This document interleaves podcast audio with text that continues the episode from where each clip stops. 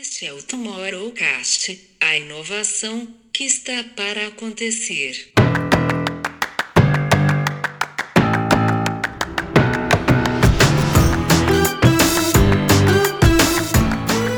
Eu acho que é muito sobre entender o nosso público e principalmente ter pego a sacada que a gente teve, que foi entender que é um público universal.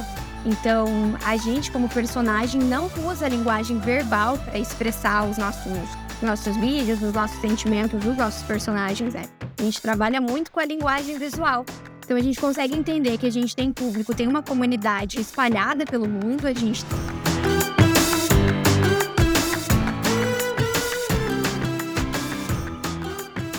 Olá pessoal, está no ar mais um Tomorrowcast em sua versão Insight Talks. Eu sou o Camilo Barros. Eu sou a Babi Bono. E eu sou o João Batista. Nós somos o Instituto For Tomorrow. Sejam todos bem-vindos para quem está chegando pela primeira vez ao Tomorrowcast. E você que já nos acompanha, fica à vontade nessa jornada de 2023, começando em alto estilo aqui. No episódio de hoje, a gente recebe a Marina Menegon, Head de Marketing da Nobody Sausage. O ano passado a gente falou muito aqui sobre eles, né? A gente passou aqui falando com os stakeholders da Creator Economy e várias vezes Nobody Sausage apareceu por aqui como referência. Inclusive o Pedro Alvim ali no, no episódio que a gente encerrou a série especial da Vidmob. Eu acabei dando até um spoiler ali, acompanha os primeiros episódios de 2023, então a gente estava super ansioso por esse papo e finalmente esse dia chegou. Marina, muito bem-vinda ao Tomorrowcast. Oi, pessoal. Obrigada, Camilo. Obrigada, João e Babi, pelo convite. Estou muito animada aqui para conversar com vocês. Marina, já pegando o gancho aqui, a gente tem uma brincadeira que a gente faz com todo mundo, porque a gente gosta de conhecer as pessoas. Não no primeiro ler, não é sobre o que o LinkedIn fala de você, mas a gente costuma perguntar assim: quem é a Marina na fila do pão? É, conta um pouquinho pra gente quem é você, do que, que você tá por trás, o que, que você faz, o que, que você gosta. A gente sabe que você hoje está cuidando e está na frente aí dos perfis super divertidos, que é um influenciador digital gigantesco. Você vai contar isso um pouquinho pra gente. Mas quem é Nobody Sausage? Mas antes disso, quem é a Marina? Então, além de, além de ser head de marketing da Nobody Sausage, eu sou uma pessoa extremamente apaixonada pela comunicação, então não só por ser comunicóloga. Eu amo pesquisar sobre literatura, inclusive eu tenho um projeto pessoal de curadoria de livros. Mas eu acho que se eu não tô com o livro na mão, com toda certeza eu tô conhecendo cafés novos por aí e sempre procurando um bom restaurante ao ar livre. É um super desafio, né? A, a Bá trouxe aqui o ponto que a gente normalmente traz o, o, o, o perfil né, do, do, entrevistado aqui e a gente está falando de influência virtual, e, mas puta, é super bacana saber que tem gente por trás, né? A gente está falando sempre de humanos aqui e de saber esse lado da, da Marina é, é, muito importante. Eu que já tive a oportunidade de conversar várias vezes sobre negócios, sobre oportunidades com a Marina e com todo o time dela ali também, e a gente vai falar um pouquinho disso aqui. Mas, pô, descendo aqui então, já indo ali para Nobody South, é, pra, só para quem ainda não, não conectou ali, basta olhar, é, as coisas se conectam, mas no caso aqui a gente está falando de áudio, a gente está falando daquela salsicha animada que dança nas redes sociais ali, quando a gente comenta e fala, ah, aquela salsicha todo mundo já sabe, né? A gente está falando de um fandom ali de milhões de, de pessoas que, assim como eu, adoram ver ali, eu sempre comento às vezes no, no, no perfil ali, puta que legal, adoro essa música, isso aqui ficou demais e tal, a Tormenta Marina também ali. Então, vamos um pouquinho mais a fundo ali contar como é que surgiu essa história de Nobody Sausage, Marina.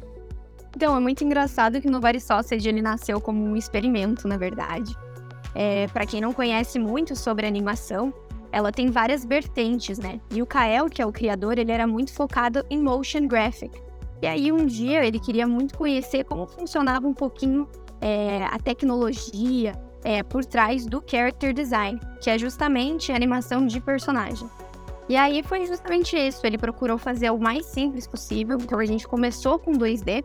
Hoje em dia, quem conhece nossas animações sabe que a gente é focada no 3D mesmo, mas começou como 2D e além disso, começou como cinco palitos. Então eram cinco forminhas que se juntavam. Então um corpinho, dois braços e duas pernas, que era o mais fácil, mais simples de animar. E aí acabou parecendo uma salsicha e foi aí que criou o Nobody Sausage. E, e foi muito no, no experimento mesmo, para ver como funcionava. Era super simples, a gente postou nas redes sociais. É, na época no TikTok, o TikTok estava começando a crescer. E da noite pro dia bombou e virou o que a gente é hoje, né? Espetacular, Marina. Muito. Eu sou fã da, também do, do, da personagem, ou das personagens, não é? Porque já é, uma, já é toda uma família de personagens que vocês criaram. Os meus parabéns. Mas eu não ia perder a oportunidade, uma vez que temos aqui uma pessoa de Portugal, uma pessoa do Rio de Janeiro, Camilo do interior de São Paulo e alguém que está em Curitiba. Eu, eu tenho um desafio para todos que é cada um diga lá salsicha. Aqui a gente chama de vina. Salsicha. em Portugal é salsicha. Há quem diga salsicha, mas é salsicha. Aqui é salsicha mesmo, João. Ah. Os curitibanos vão argumentar que é vina. Como é que fica? A vina dançante? A vina dançante, isso aí. Viu? Já aprendemos qualquer coisa. Mas pronto, uh, o Nobody Sausage tem hoje quase 20 milhões, é impressionante, quase 20 milhões de seguidores no TikTok e em 2021 foi declarado o influenciador virtual que mais cresceu no mundo pela Hype Auditor e figura em todas as listas dos maiores influenciadores digitais do mundo. Uh, Marina, diga-me uma coisa, ele foi criado com esta vocação de ser famoso? Não, João, ele foi total sem pretensão, assim. É muito engraçado que nem eu comentei com vocês. Foi um experimento mesmo. Foi da noite pro dia. É, a gente postou só para postar e acordou com milhares e milhares de likes e comentários. E a gente foi se desenvolvendo aos poucos, não só desenvolvendo artisticamente, porque é toda uma tecnologia por trás da animação, mas também se desenvolvendo como empresa mesmo, assim, porque aos poucos foi se tornando algo comercial. E uma coisa que eu gosto de falar é que foi tudo 100% fluido e 100% orgânico. Então hoje a gente tem mais de 25 milhões de seguidores nas redes sociais, a gente tem uma comunidade maravilhosa, mas que de fato a gente não estava esperando quando a gente criou a Nobody Sausage. Foi tudo muito, muito, muito orgânico e a gente tem muito orgulho, tanto do que a gente criou, quanto dos nossos seguidores, da comunidade maravilhosa que a gente tem com a gente. Marina, e você falou já aí, né? Trouxe, a, do, falou do Kael, e que é o criador, né, por trás da de Nobody Sausage. Kael que, para quem está na indústria da, da comunicação, como eu também, né, aqui meu, no meu duplo chapéu, é, é, um criativo super talentoso que tem esse lado da, da animação que foi para os Estados Unidos, né, para trabalhar nas maiores agências do mundo ali como, como criativo. E ele é um cara super reservado pelo que a gente pode, que a gente pode acompanhar, né? Então, é, acho que é quase o, o, oposto, né? Hora que a gente fala de, de Nobody Sausage, do personagem em si. E fala um pouquinho mais pra gente do Kael, né? Esse, esse criativo por trás da, da criação. Camilo, um ponto antes, eu gostei muito dessa análise que você fez. Eu nunca tinha parado para pensar que é justamente o oposto do Kael, né? O Kael tem todo esse, esse ar de mistério, é muito introspectivo. E é legal ver o que ele representa através da arte dele, né? Que ele tem dentro, dentro dele, mas não consegue ou não quer muitas vezes expressar vocalmente ou é, por meio de, de, fala. Ele é muito mais, muito mais na dele e eu acaba, acabo fazendo toda essa parte de, de comunicação. Mais um pouquinho sobre o Kael. Então, João, ele mora aí perto de você, mora em Lisboa, mas somos todos brasileiros, a nossa equipe toda é de brasileiros, muito, com muito orgulho. E o Kael, desde pequeno, ele sempre gostou de desenhar, ele sempre gostou muito de quadrinho, de videogame. Mas eu acho que justamente por ele ser muito introspectivo, ele sempre foi ligado à arte, mas principalmente à criação, sabe? Então acho que é, não, não é só de hoje, mas sempre que ele expressa seus sentimentos, as suas vontades por meio da arte, né? Por meio dessa, dessa criação. Então ele é formado em design, mas ele trabalhou, que nem você comentou, por anos como animador e mais um animador mais focado no âmbito comercial, sempre trabalhando em agência e sem é, espaço muito para criação própria, sabe? E aí ele decidiu é, explorar a criatividade e foi assim que criou o Nobody Sausage mesmo, como uma, uma vontade de não só conhecer as técnicas do character design, mas também criar um universo, criar, um mundo que ele mesmo podia controlar e explorar ao máximo a criatividade dele. Ah, o que eu acho muito legal desses avatares hoje, né? Que a gente pode ser o que a gente quiser. Eu acho que é um jeito de expressar a criatividade de uma forma muito autêntica. Eu fico pensando se não é quase um alter ego aqui dos criadores, né? Mas enfim, é, a gente sabe que tem muitos estudos aí que mostram que, inclusive, esses personagens virtuais, esses influenciadores digitais, têm até três vezes engajamentos maiores do que influenciadores reais. Isso vai se consolidando como uma tendência. Esse ano também a gente já está falando muito disso.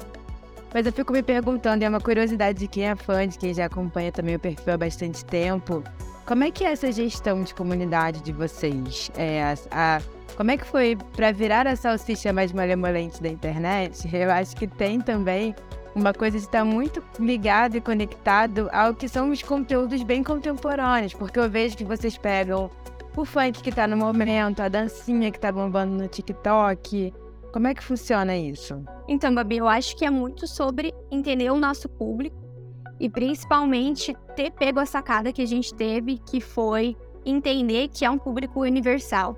Então, a gente, como personagem, não usa a linguagem verbal para expressar os nossos, nossos vídeos, os nossos sentimentos, os nossos personagens. Né? A gente trabalha muito com a linguagem visual.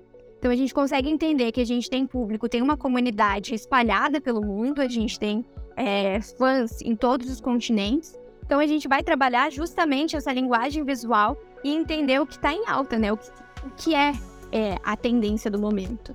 E eu acho que isso dá também porque o influenciador virtual, que é o nosso caso, que é um influenciador virtual não humano, é muito mais fácil de você identificar, sabe? Normalmente a gente acaba admirando os influenciadores digitais humanos e já o nosso caso, que é um personagem, é muito mais fácil de se identificar, de ter compaixão, é, de ver aquele conteúdo e se entreter com aquele conteúdo, mas de uma forma bem positiva, sabe? Então a gente acredita muito em tirar esses minutinhos do seu dia para rir e tudo mais. E eu acho que apesar de não ter uma aparência humana e sim uma aparência muito de salsicha, a gente nunca vai fugir da humanização dos nossos personagens, sabe? E também, para a gente, um dos nossos valores e que é de extrema importância é sempre abordar a diversidade como algo natural e lindo. E é uma das nossas maiores prioridades na hora de criação do nosso conteúdo. Mas, Mari, me conta assim: tem uma pesquisa, como que vocês fazem assim? Ah, essa, esse é o funk que tá, que tá bombando. Né? Vamos pegar aí o exemplo: música Léo Santana, o hit do carnaval 2023 no Brasil e um dos mais ouvidos. Vocês ficam de olho no que está acontecendo, vocês têm uma curadoria em cima desses, desses conteúdos que estão gerando conversas, seja nas, nas, redes sociais, no TikTok ou em outras plataformas. E aí, em cima disso, vocês desenham animação. Como é que é esse processo criativo de vocês? Então, Babi, é justamente isso. É, é um jogo de ficar sempre ligado. Então, eu, eu e o Kael, a gente sempre tem que estar de olho no que está bombando. Então, envolve muita pesquisa, ficar atento 100% nas trends que acontecem no TikTok. Então, algo que está acontecendo no TikTok não necessariamente é o que está acontecendo no Instagram, não é necessariamente o que está acontecendo no Twitter, não é necessariamente o que está acontecendo no YouTube também, que a gente tem um público legal lá. Então, é justamente ficar de olho nessas tendências, entender o público de cada rede social, porque todo mundo aqui, acredito eu, trabalha com rede social, então consegue compreender que o meu público no TikTok não vai ser o, meu mesmo, o mesmo público do Facebook, do Instagram. E principalmente é, ficar atualizado não só nos memes, que é muito importante, mas também das novas tecnologias, justamente porque a gente trabalha com uma animação. Tem toda uma técnica de animação por trás, é uma computarização super importante. Então, acho que é, é sempre se manter atualizado. Mas é, o processo criativo com história é um pouco diferente desses vídeos de dancinha e de música. Então, normalmente, quando a gente tem alguma história, muitas vezes é o Kael, que a cabeça dele não para o tempo todo pensando em ideia. É, ele gosta de colocar muito no papel que vem na cabeça, sabe? E aí a gente faz meio que um storyboard geral do, da ideia do vídeo. E como ele tem muitos anos de experiência, de experiência com animação, ele já consegue ter noção mais ou menos dos cortes de cena, de quanto leva cada take de animação que é todo, toda essa técnica que tem que ter, né? Não é só saber usar um software, por exemplo. Você tem que entender também de edição de vídeo e tudo mais. Então, é isso que envolve mais ou menos os nossos processos. Mas eu também acho importante ressaltar que os erros também estão envolvidos no processo criativo. Muitas vezes, é, muitas vezes não, as pessoas olham as nossas redes sociais, olham nossos comerciais, é aquilo que está pronto, né? Mas as pessoas não olham as falhas. Então, às vezes a gente tem ideia que não vai para frente, às vezes a gente faz um vídeo e leva muito tempo para animar, esse vídeo acaba não indo para frente, mas tudo isso faz parte do processo criativo e faz parte é, entender que como artista às vezes a gente vai ter ideias, vai ter planos que não vão conseguir sempre ir para frente, mas que eles só vão gerar novas experiências e novas ideias. Muito interessante e realmente o perfeccionismo, quem basta olhar para o vosso perfil e ver que a maneira como as animações são feitas são, quer dizer, é de alto nível. Não, não estamos a falar de uma coisa que, que pode parecer simples, mas de simplicidade não tem nada. Uh, mas eu queria voltar aqui um pouco atrás. Aliás, porque, como a Babi e o Camilo sabem, eu adoro esta conversa dos influenciadores e dos criadores de conteúdo. E de repente temos aqui o cenário perfeito, porque um pouco todo mundo, uh, os diretores de marketing e, e, os criativos das agências e os accounts das agências andam loucos à procura de influenciadores para gastarem os budgets de comunicação Uh, e não sabem, e a pergunta é sempre no final do dia: e porquê este influenciador e porquê não outro influenciador? E de repente estamos aqui a falar com um representante um influenciador que é uma animação, ou seja, ele é aquilo que vocês querem que ele seja. E isto em comparação com os influenciadores, por outro lado, que não têm nada, não têm conteúdo para dizer e não têm nada para mostrar o que está na base do sucesso, uh, e isto se calhar faria em, em, forma de pergunta, para o Nobody Sausage uh, é a qualidade do conteúdo, é o oportunismo e a velocidade com que vocês postam o conteúdo, uh, é o quê? Porque no, no, final do dia, quem todas estas marcas que já investiram, e, vocês, que desde a Bossa, a Netflix, a Adidas, a Decathlon, quer dizer, vocês já trabalharam com as melhores marcas do mundo, uh, viram qualquer coisa no, neste, neste, neste criador de conteúdo que na, na realidade é um criador de conteúdo virtual, portanto, ou seja, ele não tem alma, mas por outro lado, uh, alguma coisa desse vosso conteúdo está a ser muito bem feita porque ele está a conseguir transmitir um, o seu propósito e, vocês estão a conseguir criar uma, uma, um conteúdo que no fundo representa muito bem e passa muito bem a mensagem que quer passar, enquanto que uh, por oposição a isso temos uh, influenciadores que vendem likes, uh, basicamente, que não passam de mídia. como, é que isto é, como é que isto acontece, Marina? Explique-nos um pouco como é que é, como é, que é possível uh, contar uma história tão bem contada que as pessoas criam afinidade e empatia por esta salsichinha? Nós, por se tratarmos de é, um personagem de um avatar mesmo e não uma representatividade humana, porque às vezes a gente tem a avatarização, mas é a representatividade humana, a gente trata de um personagem. Eu acho que muito vai das pessoas se sentirem conectadas com a gente, porque a gente tenta ao máximo representar todos. Então, eu acho que apesar do comportamento relativo, relativamente humano, a gente sempre vai ter aquele toque mágico que só os personagens eles conseguem despertar na gente. Então, eu acho que a gente promove toda uma experiência, porque sim, são cotidianos, são cenas, são situações humanas em que a gente pode é, entender, a gente pode se conectar. Mas ali visualmente representado ali sempre vai ser um personagem. A gente consegue criar não sei vocês, mas eu sinto um, um afeto muito grande quando eu vejo personagens. Acho que toda a história que já teve de anos de Pixar, Disney, enfim, é de a gente se sentir conectado com, com uma representação é, fictícia de sentimentos humanos, sabe? Totalmente, mas a questão da Pixar, por acaso é um excelente exemplo, e quando nós estávamos a pensar, eh, eu quando estava a preparar esta conversa, obviamente que tinha que ter essa referência presente, até porque o Toy Story é o meu filme preferido, uh, mas uh, quer dizer, eles estão três anos a trabalhar num conteúdo, eles têm um, pessoas a construir um guião, vocês não têm essa preparação toda, quer dizer, e além disso, o dia zero é, coloca lá o, a salsichinha a dançar e a fazer as suas e pronto, e a partir daí vai, vai tudo, quer dizer, um, eu acho que é, não, não, obviamente, são, são, são trabalhos completamente diferentes, mas é verdade que é possível criar empatia com uma personagem da Disney ou da Pixar que, que, que nos, nos entra pela casa dentro e, e pronto, se torna um sucesso de vendas uh, de merchandising mas, e de bilheteira, mas quer dizer, vocês são, são bastante diferentes, vocês é quase real time uh, de, de, criar um conteúdo que de repente uh, engaje desta maneira e com este sucesso que vocês têm feito, não é? Portanto, acho que há aqui uma distância bastante diferente, não, sem, sem desmérito nenhum para qualquer um dos, dos dois, não é? de fato, eu acho que diferencia muito, porque não é por nada, mas eu acho que a gente faz mágica sim com os conteúdos, porque a nossa equipe é totalmente reduzida. Animando, a gente só tem o Kael, então é quase real time mesmo, justamente que a Babi tinha falado, nossa, mas como vocês pegam essas trends, como que vocês sempre se mantêm atualizados? É um trabalho é, em equipe, mas a nossa equipe é de quatro pessoas, então assim, é, como animadora, a gente só tem o Kael. O Kael faz todas as, as nossas animações, toda a criação.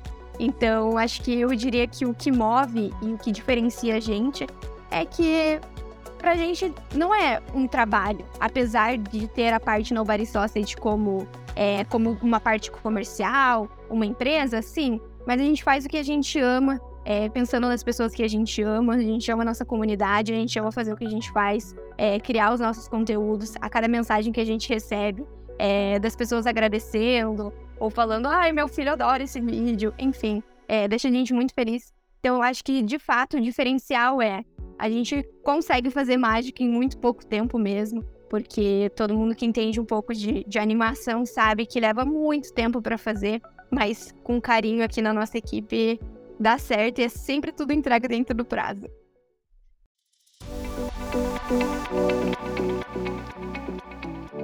Eu queria conhecer um pouquinho mais dessa comunidade de vocês. Você acha que, exatamente pegando um gancho que o João estava falando, assim, por ser um personagem que não tem um gênero definido, né? Ele, ele tem uma alma, mas ele tem uma alma totalmente líquida que vai se se formando, se moldando de acordo com o conteúdo.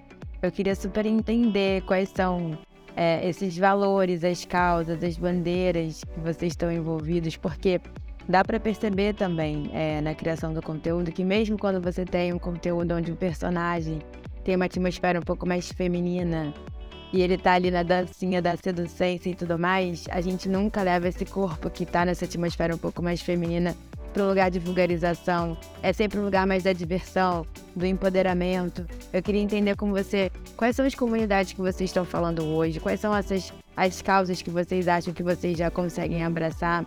Eu mesma tenho sobrinha que adora o perfil, então acho que deve ter muita criança que curte. Como é que vocês vão fazendo quando vocês estão falando também de TikTok, né? De serem gigantes no TikTok. Com certeza também tem um público mais geração Z, um público mais novo. Eu queria entender um pouquinho é, como é que se dão esses contornos dessa construção de comunidade de vocês e para onde que vocês começam a endereçar esses valores, essas causas, se abraçam determinadas narrativas ou não. Como é que vocês vão dando essa alma líquida aí para esse personagem? Babi, acho que você interpretou super bem. É, justamente o nosso maior valor, o valor do nosso personagem, que é justamente ser super fluido, sabe? É, a gente entende que às vezes, no nosso mundo real, é muito necessário é, ter guarda-chuvas e ter termos que abracem todo mundo. Mas dentro do universo Nobody Sausage, a gente quis trazer justamente essa fluidez, sabe? A gente quis mostrar que qualquer pessoa pode ser representada, é, sem estereótipos, é, justamente para conseguir abraçar todo mundo o máximo possível. E a gente fala muito também sobre questão de saúde mental, que eu acho bom é, incluir aqui, porque apesar de a gente falar sobre positividade, apesar de a gente sempre querer trazer essa risada, essa, é, essa diversão mesmo nos nossos vídeos, a gente sempre tenta trazer assuntos como saúde mental, principalmente questão de ansiedade, de depressão. A gente tem alguns vídeos que trazem isso. E eu acho que vai principalmente do Kael, de toda a experiência que ele já teve como criança, que eu já comentei com vocês, sobre ser uma criança mais introspectiva, não se sentir representado, muitas vezes não ser muito comunicativo e acaba afetando um pouquinho no dia a dia. Eu acho que ele traz isso muito bem é, nas animações dele, de querer que todo mundo se sinta, se sinta abraçado, se sinta confortável e, e tente aproveitar ao máximo da vida, sabe? Ah, isso transparece demais, assim. E você trouxe esse ponto agora da saúde mental, que é algo que a gente gosta bastante até de, de discutir aqui, às vezes passa muito despercebido e a gente sabe o quanto isso é, é importante nos dias de hoje, conversar e estar tá aberto a isso e transparente nessas conversas, mas eu nunca tinha feito essa associação direta, assim, até obrigado por trazer luz aí a isso, porque de fato é assim que a gente sente, né, assistindo ali é, aos vídeos, essa questão do, do bem-estar, do, daquilo que provoca e tal, mas acho a pergunta da Babi para mim foi incrível, assim, porque a gente discute muito o poder dessa influência e a gente passou aqui o ano passado falando, por exemplo, da Lu com o Pedro e dela ter a necessidade de tomar partido, né? Dela se posicionar e tudo, porque no fundo a gente está falando de influenciar alguém para esse outro lado. E por mais que a gente está falando de, de um personagem, é, ter essa causa, né? Ter essa. O que, que eu estou fazendo ali, o porquê que eu estou me dedicando a, a criar, a desenvolver, é, é muito bacana, assim. Acho que é um valor é, super rico que, que vocês conseguem de fato transparecer nessa, na execução mesmo, na ponta lá. Bom, seguindo aqui, é, você comentou, Marina, que vocês fazem aquilo que vocês amam fazer, mas no fundo tem um negócio também, né? Vocês saíram ali de um perfil criativo e hoje vocês são uma marca em si uh, que tem vida fora das redes sociais, né? Tem uma série de, de projetos ali. Eu não sei se eu vou pisar em territórios que eu não posso aqui, mas aí você vai falando pra gente aí, a gente vai tentando arrancar ali umas surpresas, alguma coisa que você possa contar pra gente ali, mas olhando até pro passado, né? Olhando ainda no retrovisor, vocês fizeram várias collabs ali que o João trouxe algumas ali, né? De Netflix, de de Decathlon, de Boss, né, com, com a campanha e tudo, indo é, com várias delas indo para TV, indo para outros universos ali onde a marca não, não, não era o ambiente nativo né, da marca. Como funciona hoje a marca no Bar Sausage em si e, e essa disponibilidade para collabs, com as marcas que buscam vocês para trazer, né, assim, emprestar essa, essa contribuição super positiva do personagem. Como é que funciona isso? As perguntas sobre Creator Economy sempre chegam, né? é, mas eu concordo, eu acho super importante a gente falar sobre isso. Então, a gente tem a Nobody Sausage sim como uma figura pública, mas a gente também tem uma vertente mais comercial e que a nossa maior fonte sempre vai ser a publicidade. Então, é, nas redes sociais a gente não costuma postar muito dessas, dessas collabs, desses nossos trabalhos, mas a gente faz sim. Muitas vezes acaba indo para o perfil, é, o perfil das marcas, ou até às vezes por comerciais é, não tanto ligados no on. Mas eu sinto que de um tempo para cá as marcas elas estão entendendo sim mais o valor do marketing do entretenimento e usando essa faceta do marketing é, para promover os produtos ou elas próprias mesmo. Então a gente trabalha com, com animação de publicidade então, as nossas animações elas são 100% personalizadas para cada cliente. E o legal da animação é que qualquer coisa é possível dentro do nosso universo, né? Claro que a gente tem sempre uma curadoria.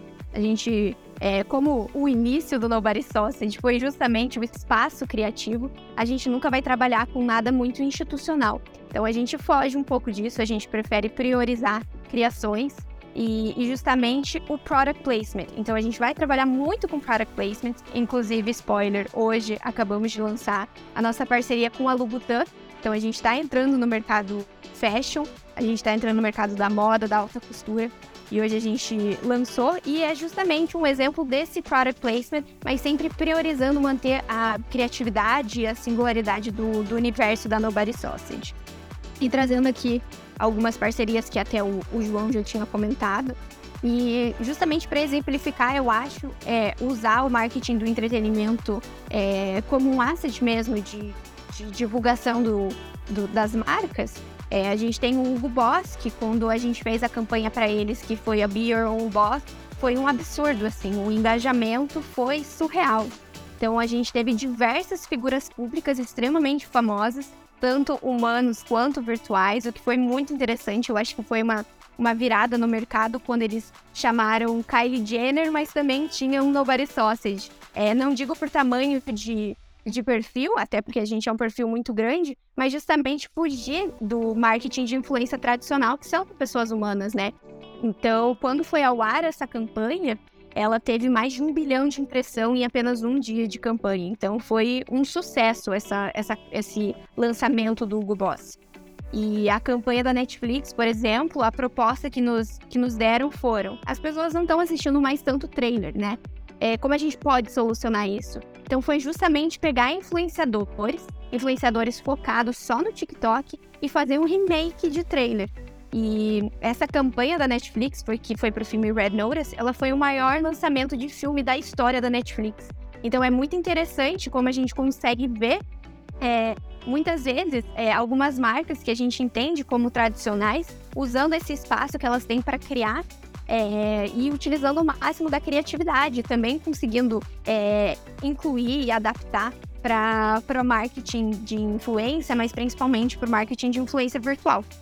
Marina, então tá seguindo aqui nessa coisa da além das redes, né? E tem sido uma, um caminho natural dos influenciadores digitais, até por conta da atividade mesmo, de estar dentro das plataformas digitais, é, eles caminharem para projetos de NFT.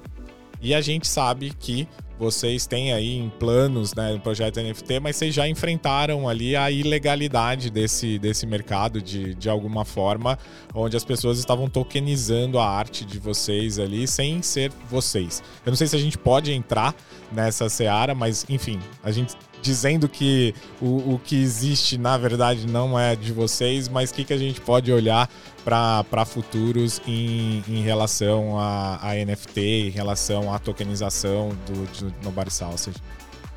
Eu acho que naturalmente, quando a gente vê um, um, avatar virtual, a gente espera que ele vai entrar no, no metaverso, entrar no Web3, porque casa super, né? Mas de fato a gente ainda não tem nada lançado de NFT. A gente não entrou ainda no Web3. A gente, claro, está estudando o mercado, inclusive estamos com um time produzindo algumas coisas. Então, talvez aconteça um, um lançamento nesse ano ou no próximo, a gente ainda está estudando a fundo o mercado, mas justamente por já ter tido essa experiência, né? Então, é, já vieram várias pessoas nos alertar e nos mandar perguntando se a gente já lançou, porque tem algumas artes é, sendo vendidas, mas infelizmente não, não são nossas ainda e já solicitamos a, a, retirada do ar e tudo mais, foi, foi muito bem receptido, é, foi muito, fomos muito bem recebidos pelas plataformas, mas de fato a gente ainda não tem esse, esse lançamento oficial, então a gente não, ainda não está comercializando os nossos, os nossos tokens. Eu tenho certeza que o João está rindo por dentro nesse momento e falando, quer ver que ele comprou?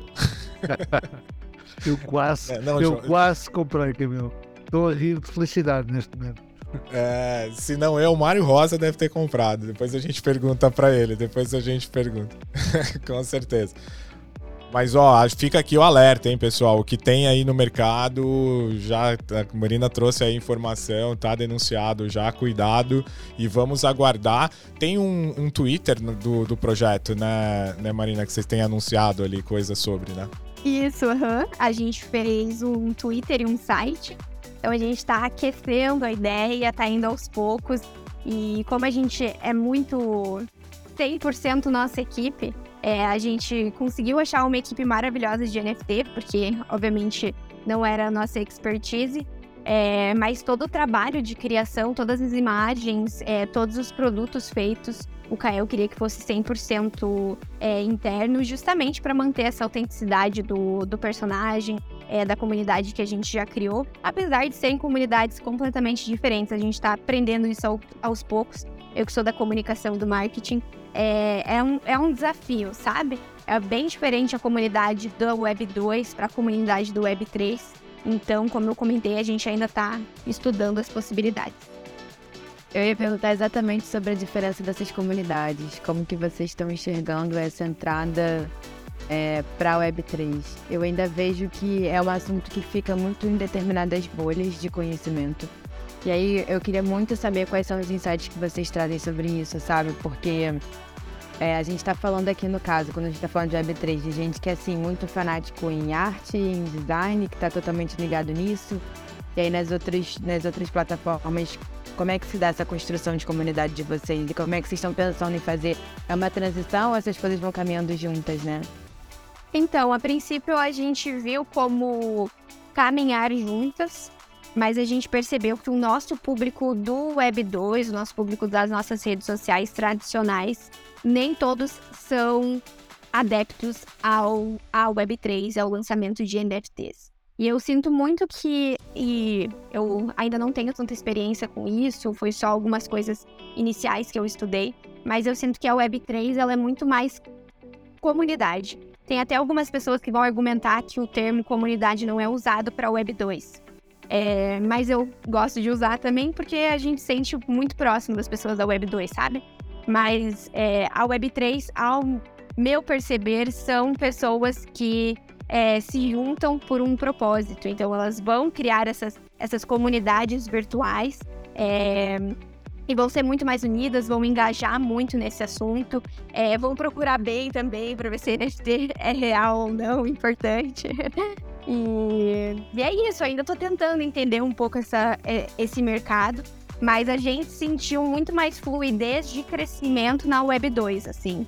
E a gente sente também que o Web 2 é muito mais é, de comprar, nos perguntam de comprar coisas, materiais físicos, então produtos físicos, do que tokens e NFTs no geral. Acho que tem a ver com acesso, né, Mari? Assim, é, quando a gente está falando de Web 2 e a gente está falando dos produtos físicos, a gente ainda está falando de trazer uma, uma acessibilidade do projeto para com que seja mais fácil chegar em todo mundo. Não sei se você percebe também dessa, desse jeito.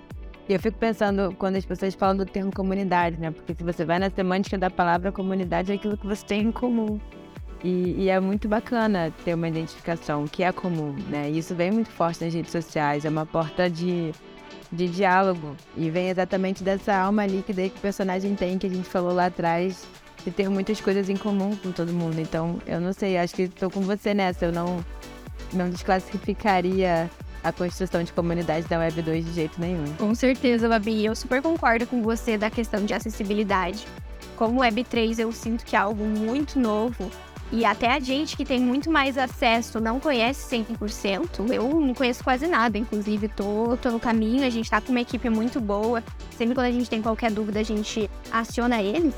É, mas justamente isso, até a gente que tem um acesso muito mais é, facilitado, acaba tendo um pouco de. Não sei, acaba não acessando tanto essas informações, sabe? Então, o Web 2 acaba que já atinge muito mais pessoas, fica mais fácil sim. É, a interação é muito mais fácil também.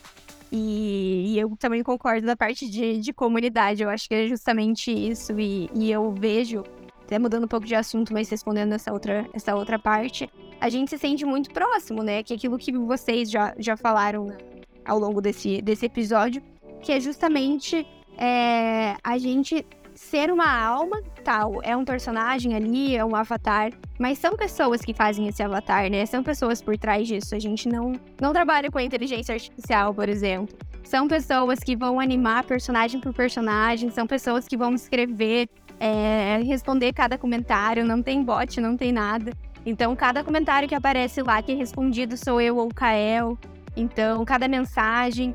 Então, acho que é justamente isso. É, é uma comunidade, é uma comunidade muito linda e que a gente tenta deixar o mais humano possível.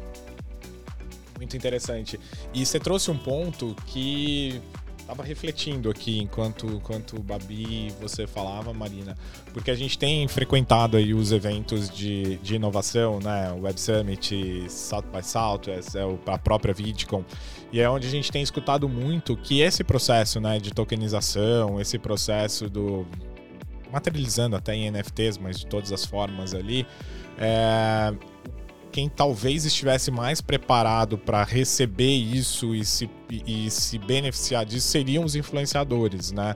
É, a gente teve até no, no Web Summit passado, né, do, do, final do ano passado, isso muito claro, assim, ah, qual é a indústria que está pronta? A indústria dos influenciadores eles vão tomar por conta de dominar uma comunidade, de dominar, por isso também acho que é, que é comunidade. Por outro lado, a gente está vendo aqui no teu relato uma fragilidade dessa Web3, aonde você vê pessoas se aproveitando da tua imagem, da tua arte, da, da tua produção criativa para se rentabilizar, ou seja, esse lugar dito como seguro, é, com, é, colaborativo e tal, tem também ali todos os seus riscos e aí acho que vem a questão do cuidado. Mas pegando até o que a Babi falou de ir para o lado da, da, acessibilidade e tudo, e você comentou que essa comunidade é, de, de Web 2.0 ela vem muito mais para o pro produto, né, para produtização das coisas. É, vou te trazer mais uma provocação aqui nesse, nesse campo da, da ilegalidade, porque é, só de dar um Google a gente vê que o quanto vocês sofrem aí com todo mundo querendo se aproveitar da imagem é, de vocês, né, de ter ali milhares, milhões de salsichas sendo vendidas de todas as formas coloridas, inspiradas no personagem Nobody Sauce, própria é, Shine, Shopee e tudo você vê ali, inclusive usando o nome, né? Usando a, a marca ali. É difícil brigar, né, contra esses gigantes chineses e afins ali, né, em produções de escala. Como é que é para você, gestora de, de marca, é, controlar esse crescimento exponencial de um lado que é basicamente na ilegalidade, né? É uma questão muito, muito relevante. Não acho que não só o plágio é, do físico mesmo, mas acontece também muito plágio do virtual, não só no Web3, mas também é, conteúdos replica é, páginas replicando o nosso conteúdo e a gente tendo que acionar ou muitas vezes pedir para retirar do ar. E eu diria que eu lido com isso da melhor forma, que é terceirizar com os especialistas. Então, eu não sou advogada, mas a gente tem uma equipe muito boa de advogados que cuidam toda a parte. Então, dica para todo mundo que tem personagem, tem alguma criação, que é justamente a questão de direitos autorais, né? Então, é sempre acionar dessa, dessa forma, da forma legal. É, em alguns casos, obviamente, a gente avisa. Muitas vezes as pessoas acabam postando ou fazendo sem saber mesmo, sabe? E não para machucar, mas claro que tem outros casos que, que não tem como evitar mesmo, a gente aciona nossos, nossos advogados. Mas eu acho que como artista a gente fica muito chateado com, com o plágio, com as pessoas tentando é, lucrar em cima do nosso trabalho. Eu imagino que todos os artistas, ou pelo menos a maioria dos artistas, é, se sentiriam desconfortáveis com essa, com essa situação, né? Porque é o seu trabalho, seu trabalho de anos, enfim. Mas a gente tem muito interesse. Pode falar, Camilo. Não, não, era exatamente isso. Acho que você ia responder exatamente o que eu ia te perguntar, porque eu tô ansioso por essa, por essa resposta. Você tem um projeto de licenciamento da, da marca para quem quer agir na legalidade e se beneficiar dessa parceria contigo, imagino eu. Com certeza, estamos sempre abertos. Inclusive, já temos várias é, negociações e projetos em discussões é, justamente para trazer o Nobody Sausage como um produto mesmo, assim, para em outros fins. Então a gente quer lançar assim, a gente quer lançar é, materiais, mas eu acho que isso está muito do, do, nosso, do nosso trabalho. A gente gosta de fazer 100% e é, do melhor jeito. Então a gente ainda sempre leva um tempo para analisar as possibilidades, analisar o mercado e não tomar nenhuma decisão é, em cima mesmo. A gente já está desde o ano passado mas o plano para esse ano é justamente é, lançar algum tipo de produto. A gente já tem alguns em mente, algumas é, negociações aí seguindo para lançar algo bem legal para os nossos, nossos fãs.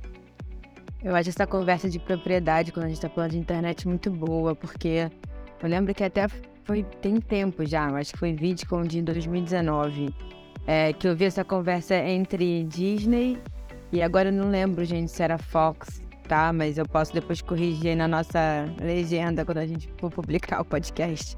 Mas eu acho que era Fox. Quando Disney fecha tudo, é, e inclusive derruba conteúdos quando as pessoas estão usando os personagens ou alguns conteúdos delas, e a Disney é muito severa com isso. Enquanto o Fox paga, inclusive, para sua comunidade. Quer mais do que todo mundo use. Quanto mais gente usando, replicando, criando em cima dos seus personagens, e inclusive se apropriando dos conteúdos que são criados por essas pessoas e remunerando a comunidade de volta. Acho que é uma, é uma discussão interessante, uma discussão importante quando a gente está falando dessa via de mão dupla quando a gente está falando de propriedade de internet, né? Até onde a gente realmente consegue controlar o conteúdo e, ou até onde a gente pode se beneficiar da cocriação em cima do nosso conteúdo.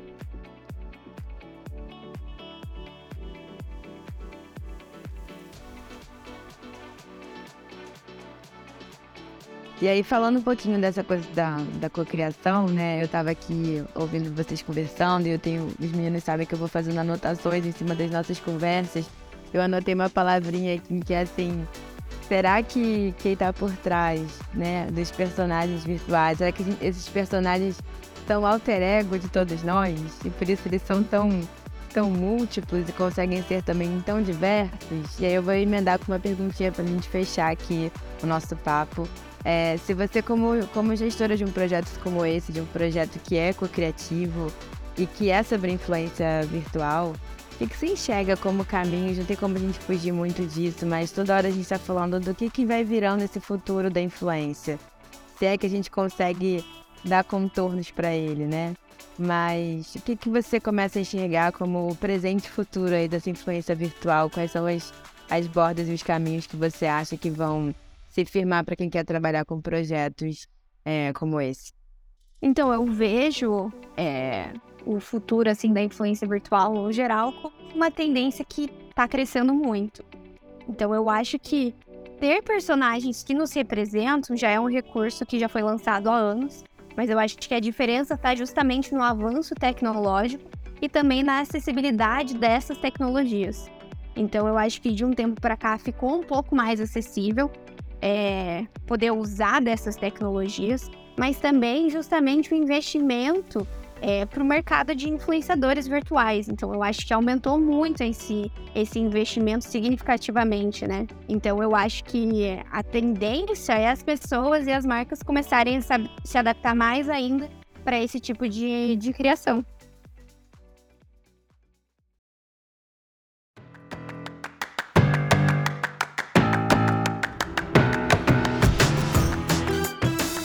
Pois é, tudo o que é bom acaba, não é? E a conversa já vai longa, e, mas tenho a certeza, Marina, que esta salsichinha vai voltar aqui ao, ao nosso Tomorrowcast, com certeza, com muito mais novidades e com todo esse futuro risonho que vocês têm pela frente.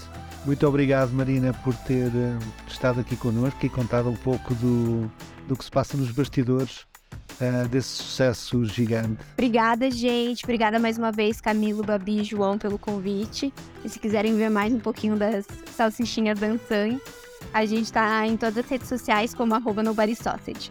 Camilo e Babi, também muito obrigado. Já estamos uh, com malas feitas para Austin ou ainda não? Estamos chegando, né, João? Estamos chegando. E vamos discutir muito sobre isso, sobre futuros e trazer aqui para nossa audiência também em breve. Boa, boa. Para quem não sabe, nós estamos a caminho de Austin. Ainda há um ou outro lugar vazio para quem quiser, na última hora, tomar a decisão de vir ouvir um pouco sobre futuros. Marina, uma vez mais, muito obrigado e fiquem por aí e sigam o nosso Tomorrowcast. Muito obrigado.